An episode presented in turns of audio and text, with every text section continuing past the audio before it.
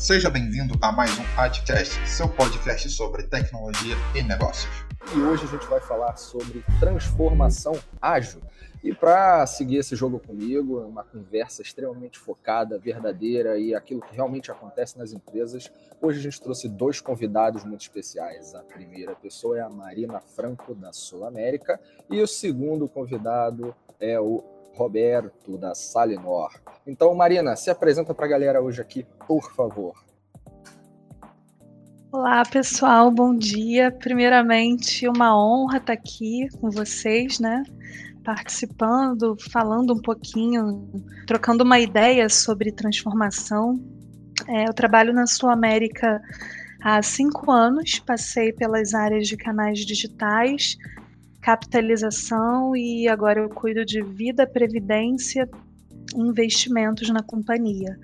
É, minha carreira foi toda voltada para a gestão de projetos, me especializei muito no tema, dei aula em algumas universidades sobre gestão de projetos, tanto PMI quanto é, ágil, né?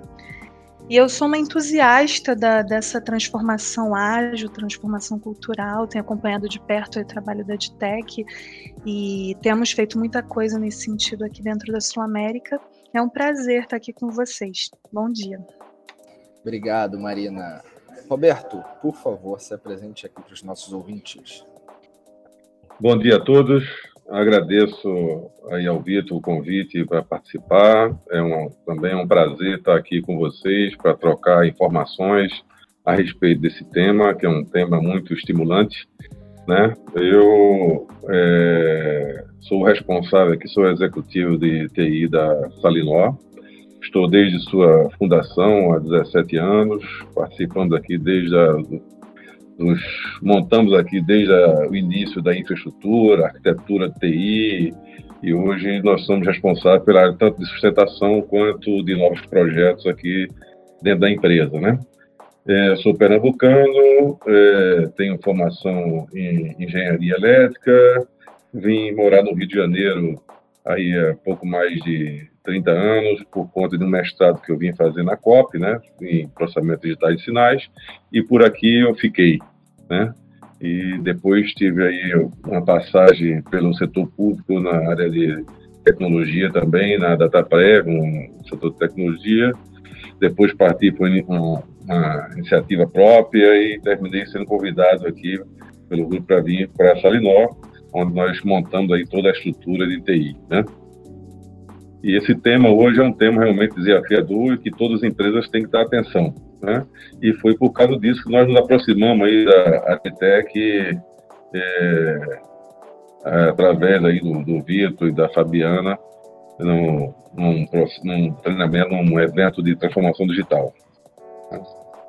Legal, legal. Roberto, obrigado. Marina também. É um prazer enorme ter vocês aqui nesse, nessa iniciativa da Adtech uma iniciativa recém-criada e que vem de um histórico nosso de realmente querer compartilhar conteúdo que faz sentido, que funciona, que entrega resultado, sem blá blá blá e direto ao ponto. Então, é exatamente nessa pegada do direto ao ponto, eu já tenho uma questão para vocês.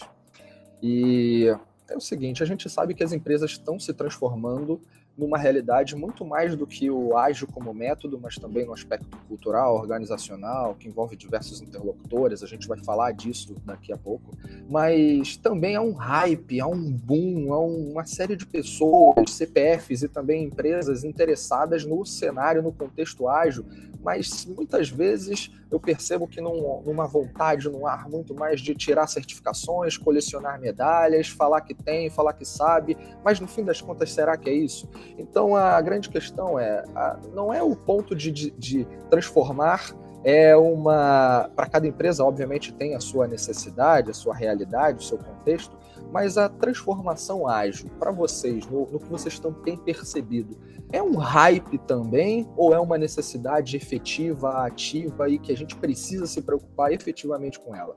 Marina como é que é isso para você dentro da sua América?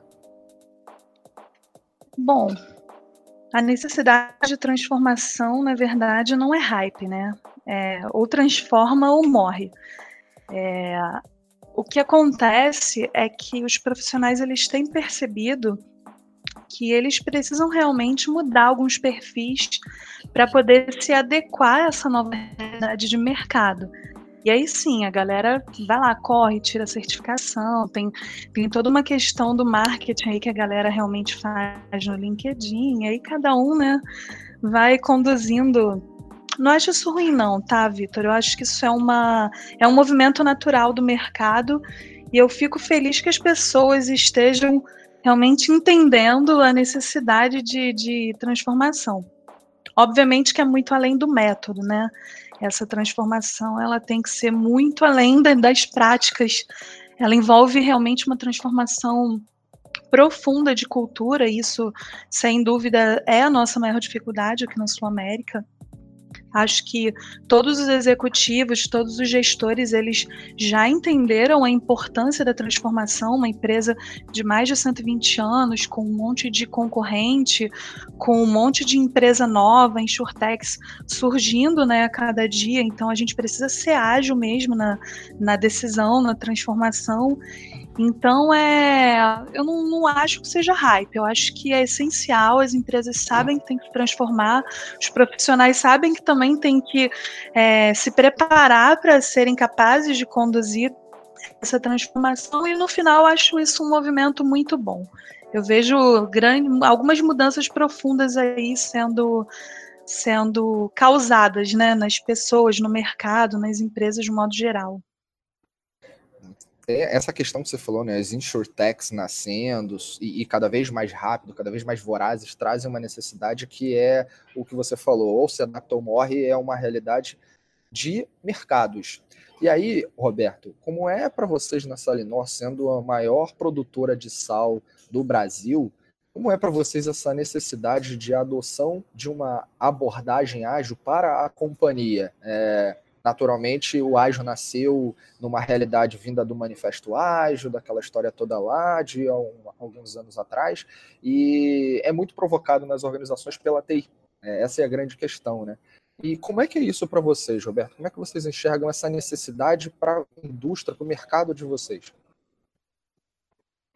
Olha, Vitor, é, felizmente nesse momento, né, o nosso mercado é, não tem a dinâmica do mercado na qual a empresa da Marina está inserida, que tem hoje uma voraz concorrência com o mundo é, digital. O nosso mundo aqui de Sal ainda está bem defasado desse, desse, dessa realidade.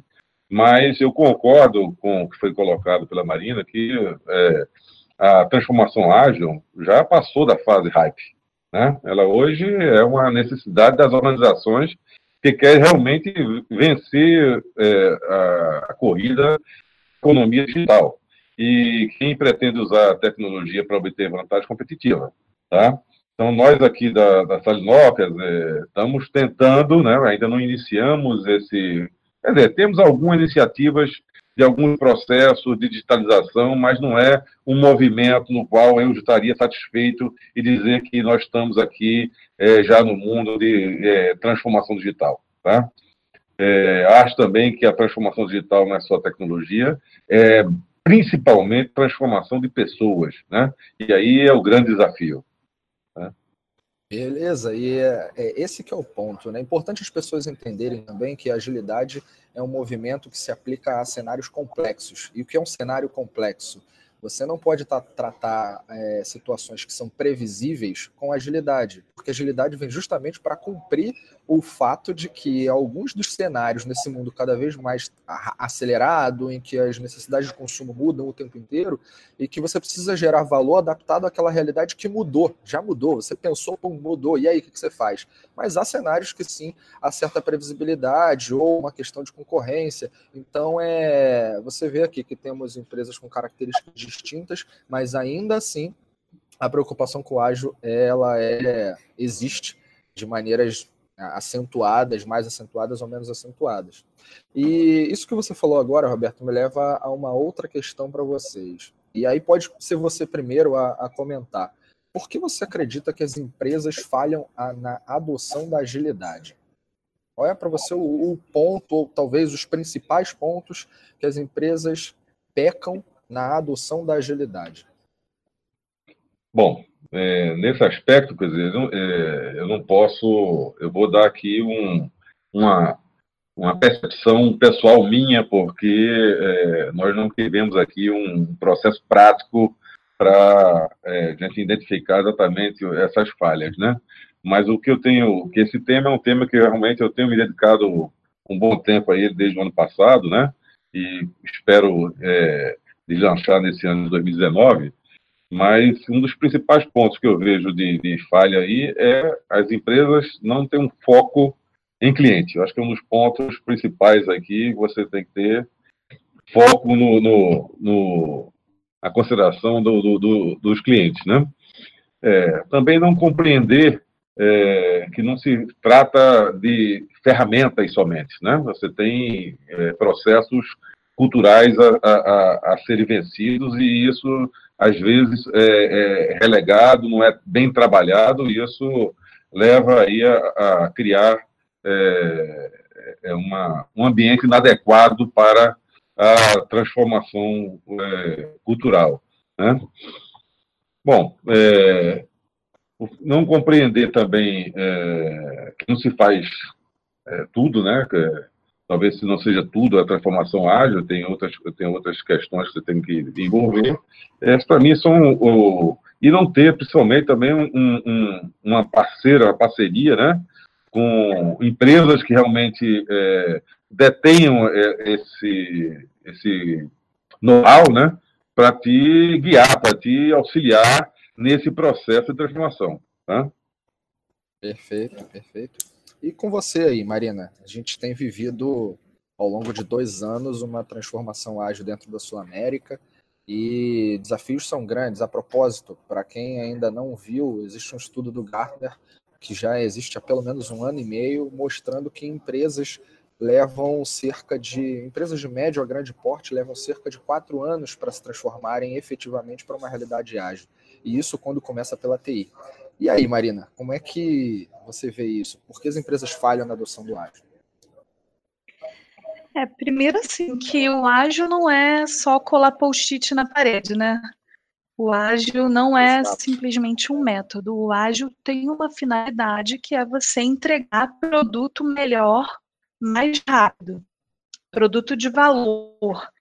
Então, é o primeiro ponto que eu acho, acho que as empresas elas precisam realmente ter gestores de produto muito capacitados, né, que são os product owners. Como você disse, muitas vezes essa adoção ela começa na área de TI, né, as pessoas lá bravamente tentando fazer entrega, sendo que do, do lado das áreas de negócio acaba que tem pessoas que não estão preparadas para fazer gestão de produto, para discutir mínimo produto viável, para fazer descobertas, né, trabalhar com o produto de uma forma inovadora, porque no final o que gera valor de fato não é quantas certificações você tem, o que gera valor é o produto que você coloca no mercado. Então, essa questão da, da gestão de produto ela tem que ser levada a sério, tem que ter gente das áreas de negócio capacitadas para fazerem parte desse time ágil. Né? E isso envolve também uma mudança radical de comportamento de todo mundo que está envolvido. Né, os times eles precisam ser autogerenciáveis, as pessoas precisam ter comportamentos diferenciados, postura de dono, protagonismo, e, e, principalmente a liderança também precisa abrir mão daquele modelo antigo, né, de comando-controle, é, serem pessoas mais servidoras, daquelas que realmente limpam o trilho para o trem passar. Então, toda essa gestão que a gente vê é, na, da era industrial, na verdade, ela perde um pouco a lógica quando você vira para esse contexto.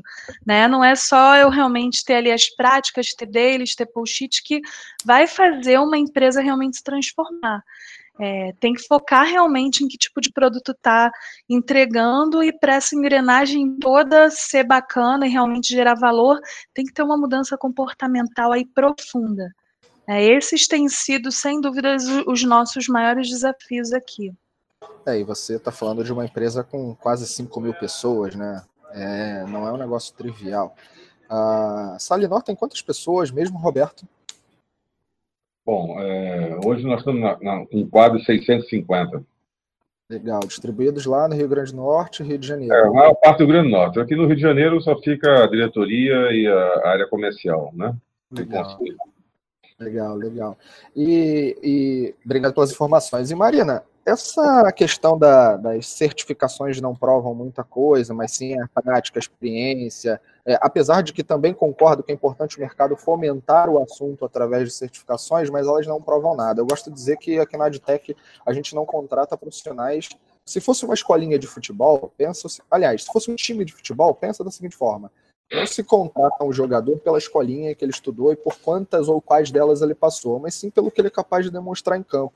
E isso deriva desse mundo complexo, volátil, incerto, o VUCA que está todo mundo falando, né?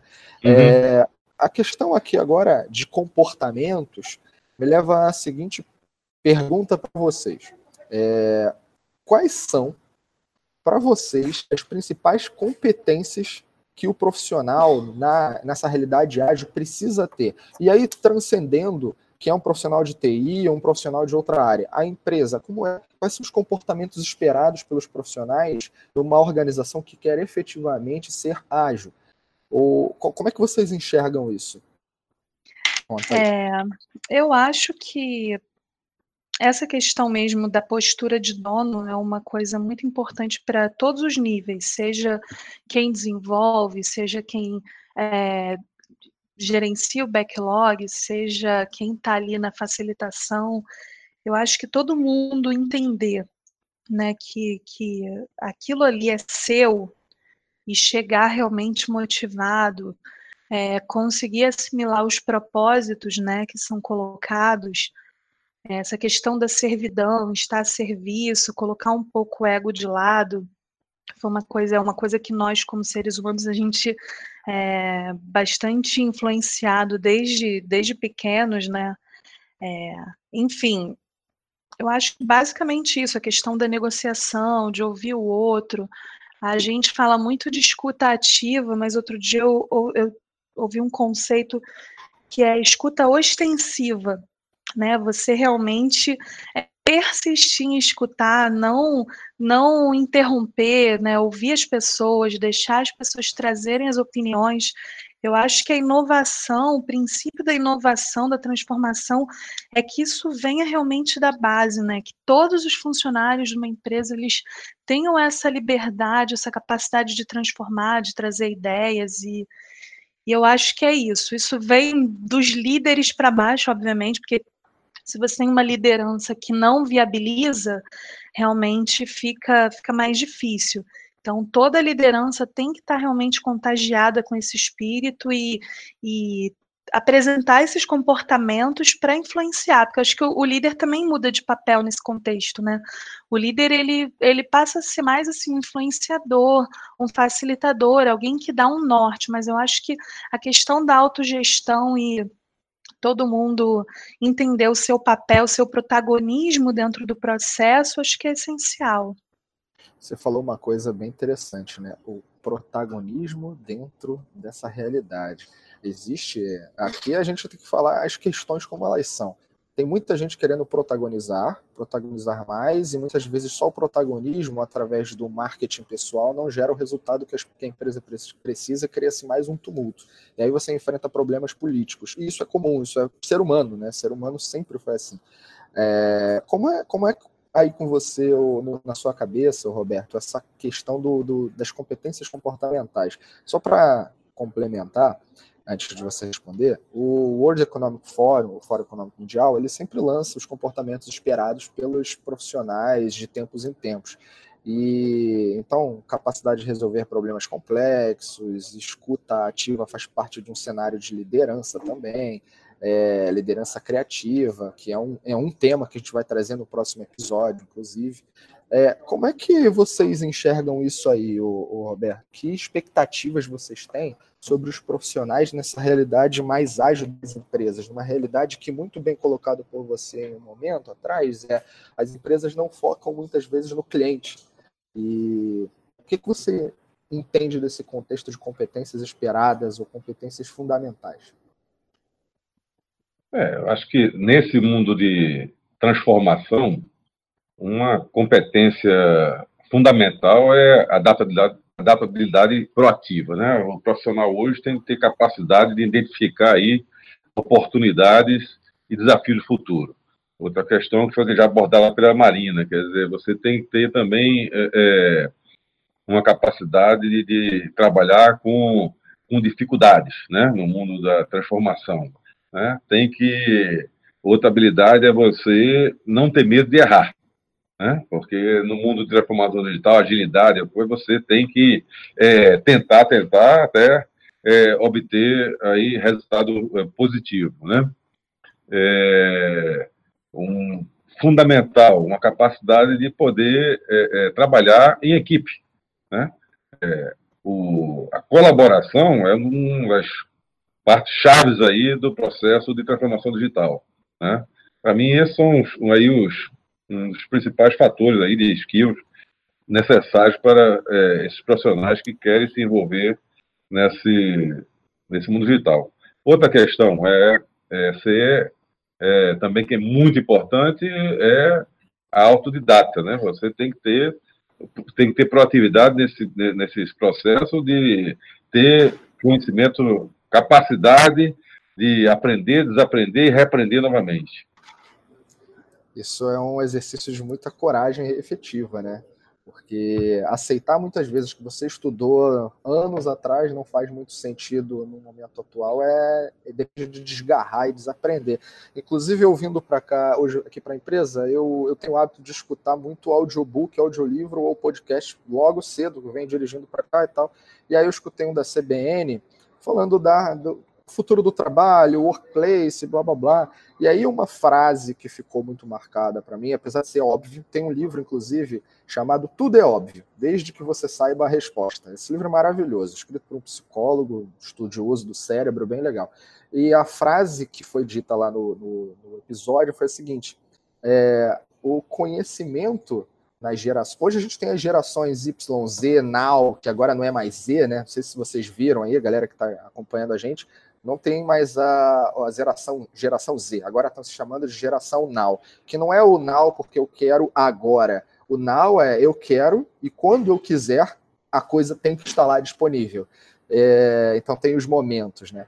E aí a, a, essa questão das, da transgeracionalidade, várias gerações convivendo no mesmo espaço, a grande questão é, hoje você consegue conhecimento assim, o conhecimento está disponível. E no passado o conhecimento era conquistado. Então a frase é essa: o conhecimento era conquistado, hoje o conhecimento está acessível.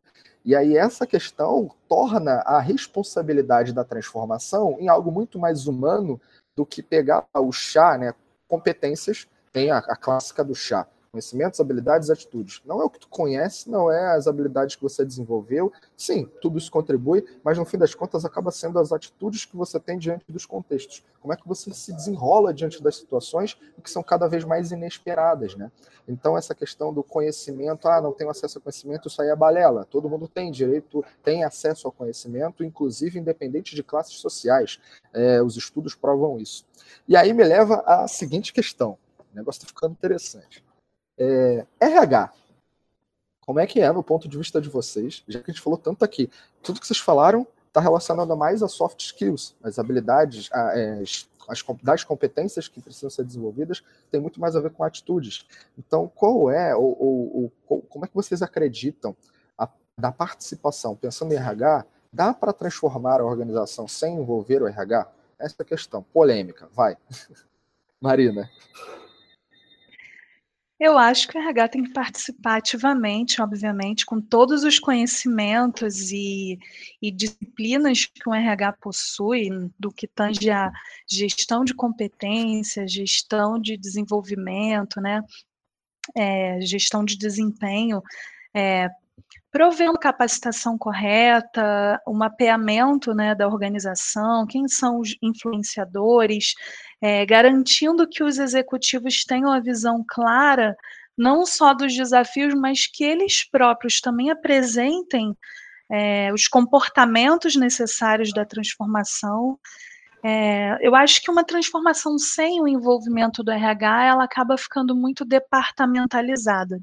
Eu acho que o RH tem, tem, na verdade, autoridade e autonomia para tornar a, a transformação mais num, num, aspecto amplo, organizacional, né, onde se padronize qual, quais são as competências, as habilidades, as atitudes é, desejadas primeiro para a liderança e para a equipe também que está envolvida, né?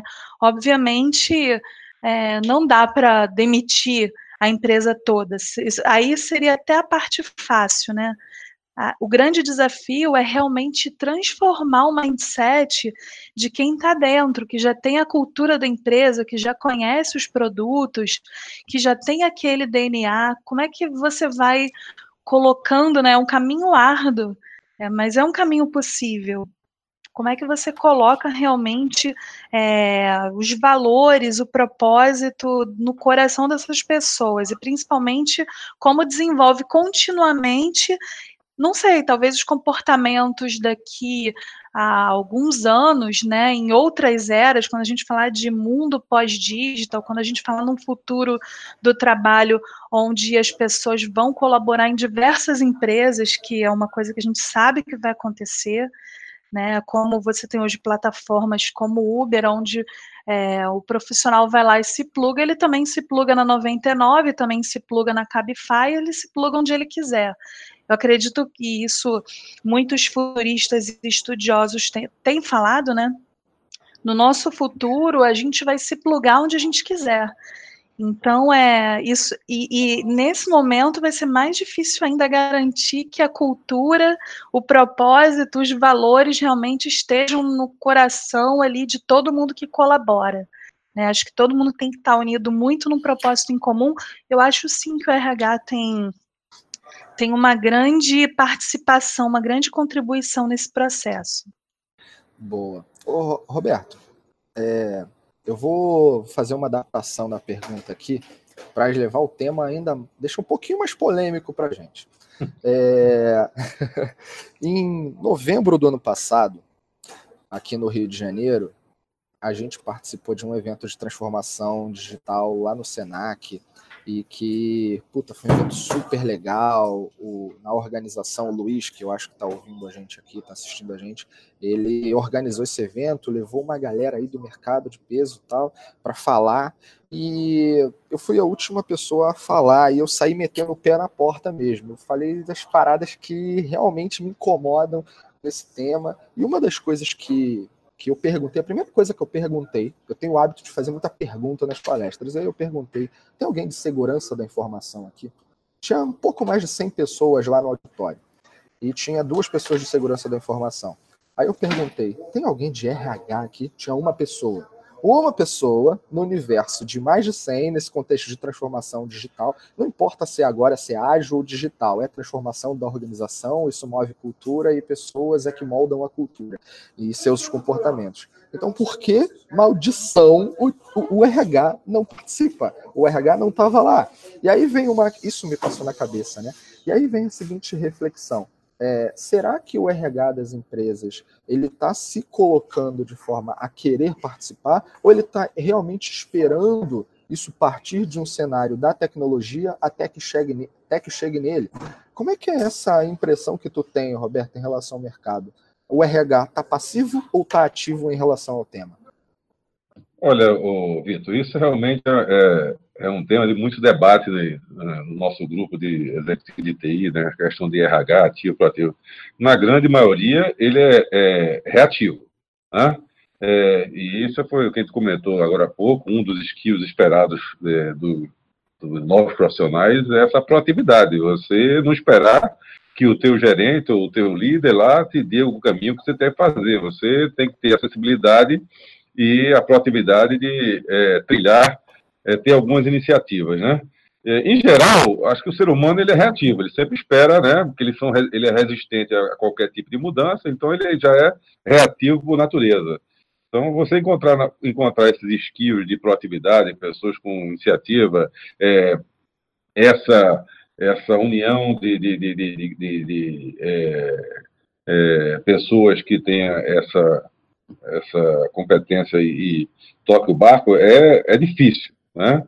Então, realmente, um, um, dos pontos que pode ser até reputado naquela pergunta anterior de falhas no processo ágil é o não envolvimento do RH. Porque o não envolvimento do RH aumenta substancialmente o risco de insucesso, né? É, o risco de sucesso de qualquer projeto de transformação. Tá? E o que eu vejo também por aí nas empresas, a não ser as, as médias e grandes, até mais para grandes empresas, você tem um RH realmente estruturado e com essa preocupação de estar tá mudando é, o mindset, capacitando as pessoas, trabalhando esses skills profissionais. Isso aí é, é, não é fácil você encontrar em qualquer empresa, tá? Na realidade, ele faz aquele beabá de folha de pagamento, aquele beabá de trabalho de seleção e tal, segue um, um, um skill que é passado para ele procurar, mas ele não tem trabalhado esse, essa mudança de mindset que a Marina é, é, comentou aqui, né? Então, além do RH, eu acho que fundamental para o projeto, a primeira coisa é a mudança do mindset do líder, né? Do, da pessoa que toma a decisão na empresa sem esse patrocínio, nem RH, nem qualquer outro setor tem chance de sucesso aí no processo de transformação. É, é um tema um tanto quanto polêmico, né? Porque ele não, não é uma questão. A gente até pode abordar de uma maneira generalista, mesmo entendendo que tem estruturas de RH que estão indo atrás dos assuntos. Tem diversos grupos de WhatsApp é, de RH falando de agilidade. Agora, é, é, existe um ecossistema muito maior ainda de tecnologia puxando essa frente, né? Essa é a grande verdade. A gente, como consultoria, tem, tem visto muito isso. Uma outra questão aqui para a gente seguir são os modelos. E aí, vamos lá. Existe o framework do Scrum para adoção de agilidade numa entrega de produtos de alto valor, com adaptação frequente, inspeção e etc. Legal. Existe também os seus coisinhas que se plugam a esse contexto ágil. Por exemplo, se eu vou falar de um, de um product discovery, vou querer entender como o produto pode ser melhor concebido lá na ponta, aí de repente eu envolvo alguma estratégia de design thinking, design sprint e por aí vai, e aí acaba se tornando uma questão que é, não existe uma bala de prata, a gente sabe que são diversos ingredientes que juntos são capazes de gerar, gerar valor nesse, nesse mundo cada vez mais complexo, ou nessa era complexa, e daí surgem alguns modelos que procuram reunir tudo isso. Por exemplo, o modelo do Spotify. O modelo Spotify ficou muito famoso nos últimos dois anos, talvez para cá, apesar de já vir com de vento em polpa desde 2013, se eu não estou enganado. E aí a questão é, tem algumas empresas copiando é, Ctrl C, Ctrl V diretamente o modelo. É, tem outras que adaptam uma coisa ou outra. Tem gente que fala, ah, isso daí é blá blá blá, ou tem outros que falam, isso só serve para o Spotify. Qual é a opinião de vocês em relação a essa questão que muitas vezes tendencia, a alguns olhos, o modismo? Então existe um modelo, modelo Spotify, existem outros. Como é que vocês enxergam? Qual é a visão de vocês em relação a exatamente esse ponto? Bom, Vitor, eu sou um admirador do modelo do Spotify. Tá?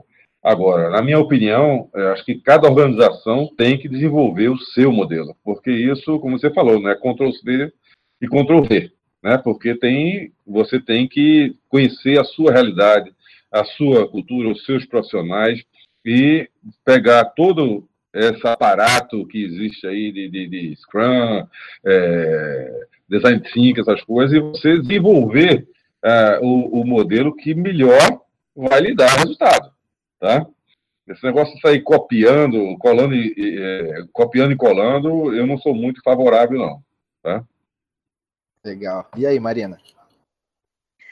É, eu acho saudável a questão do benchmarking, né? Eu acho que sempre vai ser saudável, é impossível você conhecer uma empresa, conhecer um modelo, um case e você não ter insights importantes ali para o teu processo.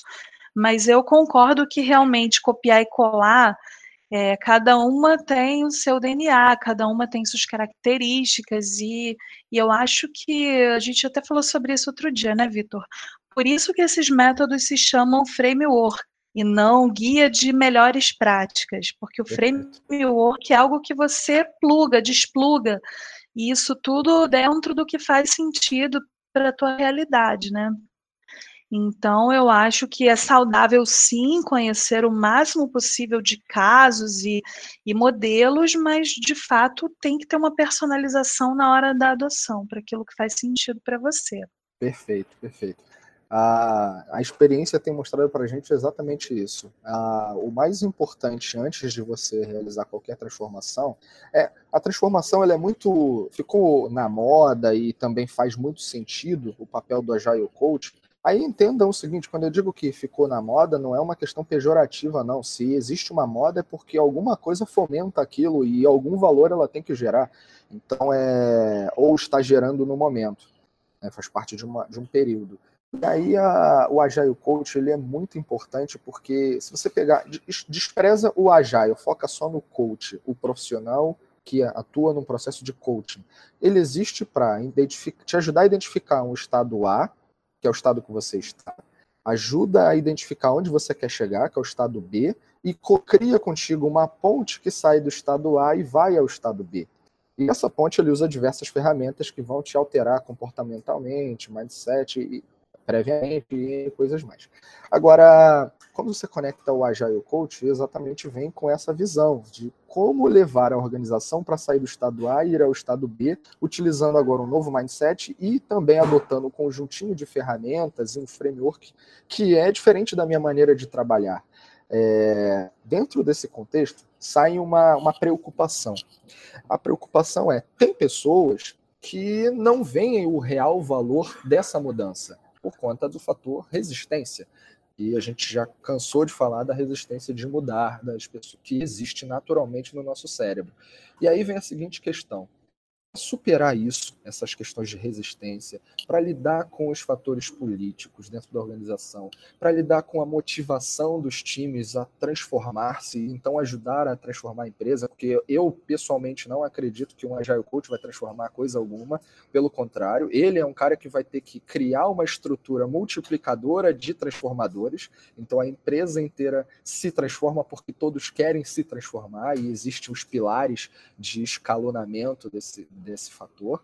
É, mas para tudo isso acontecer, tu precisa ter uma liderança sólida, uma liderança que faz sentido nessa realidade. E aí, o que vocês veem? Qual é a anatomia do líder do futuro? E aí, quando eu digo líder do futuro, eu estou falando do futuro que teoricamente já é agora, né? Praticamente é agora. Então, numa organização em transição, qual é a postura de um líder? Marina. Olha, eu acho que para começar, além do patrocínio da liderança, né, eu acho que os comportamentos e atitudes e cultura e mindset que a gente exige das pessoas, o líder ele precisa apresentar, porque ninguém mais compra essa história, né, do faça o que eu digo, mas não faça o que eu faça. Então tem que ser uma coisa muito por exemplo, por influência, né?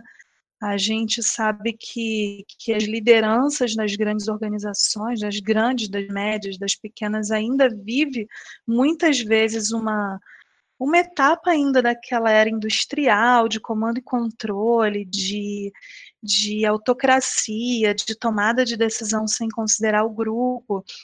Então, eu acredito muito que o líder ele precisa realmente ele ser o primeiro a apresentar esses comportamentos, o aspecto mesmo da servidão, de se colocar ali para servir as pessoas, para servir a organização e não a seus próprios interesses, seus interesses de carreira. E, e, na verdade, as nossas atitudes. Tem, tem uma frase que eu escutei interessante, né? Suas atitudes falam tão alto que eu não consigo ouvir o que você diz. Eu acho que é isso. Acho que a liderança tem que ter atitudes que falem muito mais alto e pelas suas atitudes elas realmente influenciem o resto da organização. E tá aí novamente o RH né, precisa identificar quem são essas pessoas, que tipo de, de preparação, e muitas vezes alguns vão precisar se reinventar, porque foi a forma como, como viveram a vida toda, né, aqueles que quiserem, obviamente, então, eu concordo plenamente com você. Eu acho que o Agile Coach, sim, ajuda muito no processo, eu acho indispensável. mas realmente a liderança em, todas em todos os níveis está compradas com essa transformação e apresentar as atitudes esperadas, os comportamentos e o mindset e a cultura, vai fazer sim o restante da, da empresa é, adotar essa, esse modelo. Acho que é isso. Boa. O Vitor Matoso colocou aqui no, no bate-papo a seguinte: a ordem até convence, mas só o exemplo arrasta. Essa é uma boa frase. Hashtag Vitor Matoso. Fortíssimo. Poe, poe, poeta. Dê um like. Muito bom. E aí, Roberto? Bom, é, primeiro, eu acho que nessa processo aí de liderança organizacional, de transição, um, o líder ele tem que ter uma visão que seja estimulante e desafiadora para a sua equipe. Né? Conseguir também traduzir essa visão em estratégias né, claras sobre eh, as ações a tomar e o que fazer. Né? É, também saber recrutar a sua, é, as suas pessoas vão trabalhar, desenvolver processos de recompensas é, com a equipe, é, é, realizar as a realizar as estratégias, né? E concentrar-se em resultados mensuráveis. Perfeito. Você falou a coisa chave, né? Resultados mensuráveis. Porque aquilo que não se mede não é capaz de ser melhorado. E hoje a gente tem diversas. E também é o seguinte: aquilo que você é, coloca como desafio, que é intangível, é, é inalcançável, não estimula, desestimula. Né? Perfeito, perfeito. Daí entram abordagens diversas para definição de metas objetivos, né? OKRs e N outras abordagens que existem no mercado hoje. Muito bem.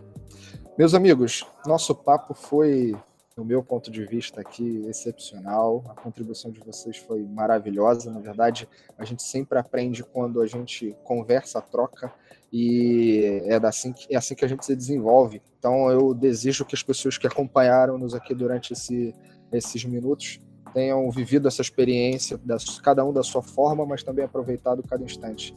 E palavrinhas finais, Marina, o que você dá de recado para a galera nesse momento? Curti muito, não vou perder nenhum Ed Talks daqui para frente, porque eu acho que o papo realmente é de alto nível, faz a gente pensar, refletir e novamente, né, isso isso nunca é em vão, sempre traz insights, sempre traz realmente oportunidades de mudança. É, foi um prazer estar aqui conversando com vocês. É, eu espero que realmente nas suas organizações, né, todo mundo consiga desenvolver né, a transformação ágil e evoluir. Depois venha contar também, que a gente quer saber. É, foi muito bom é, o bate-papo e, como nós comentamos aqui, é, essa troca de informações é um aprendizado é, contínuo, né? No mundo de hoje isso é fundamental, né? E realmente você hoje é, ter é, é, esses fóruns, essas oportunidades, de estar é, trocando essas informações, absorvendo novos conhecimentos, é, conhecendo novas experiências, é, é fundamental para o mundo exponencial que nós vivemos, né? Então, eu quero, quero agradecer novamente o convite é, é, e agradecer a todos aí por estar presente por esses minutos e é, espero aí estar também contribuindo, né, com ter contribuído com informações e ajudas na, nessa, é, é, nessa nossa, nossa opinião passada aqui nesse evento, né? Certamente, certamente. Vocês foram nota 10 e é, parar um tempinho de vocês e aqueles que também acompanharam a gente aqui ao vivo, meio, quase já no horário, no meio da manhã, quase chegando para o final da manhã, é, é um desafio nesse mundo que tira ou cria a ilusão de que o tempo está sendo tirado de nós, né? Então, coragem para estarmos aqui e, e, fazer e termos essa troca. É, gratidão por esse momento, por esses momentos. E o que eu quero deixar de recado para a galera é o seguinte: o próximo episódio vai ser no dia 30 de janeiro. A gente vai falar sobre liderança criativa. A gente tem dois convidados e a gente vai divulgar ao longo da semana quem serão. Vou antecipar um de cara é o Vitor Matoso, que está acompanhando a gente aqui. O Vitor Matoso se tornou instrutor aqui na Adtech e ele tem se especializado nesse tema ao longo dos anos, criou a fórmula da criatividade, uma maneira completamente diferente de pensar e projetar resultados que são criativos e, consequentemente, inovadores. Então, acompanha, vai ser super legal. O outro convidado ainda é surpresa, já está definido, mas a gente vai falar no meio da semana. E uh, os, os próximos episódios também vocês vão ficar sabendo sempre ao final de, do anterior. E o meu recado para vocês agora é o seguinte: tem uma frase que a gente usa muito aqui na Adtech e eu acho que ela representa bastante do papo que a gente teve. O Carl Jung, discípulo de Freud, ele tem a seguinte fala: Conheça todos os métodos, abordagem e ferramentas, mas ao tocar uma alma humana, seja apenas uma outra alma humana. Então, é, no fim das contas, transformação se faz com pessoas. São elas que ditam o ritmo, como as coisas vão acontecer, por que elas vão acontecer, o resultado que a gente vai ter. Então, meus queridos, pensem, reflitam a respeito de pessoas, porque são elas que vão guiar a transformação. Meu agradecimento a todos vocês e a gente vê no próximo episódio. Tchau, tchau. Este foi mais um episódio do Adcast. Assine o canal e nos siga nas redes sociais. E fique por dentro do próximo episódio. Até mais.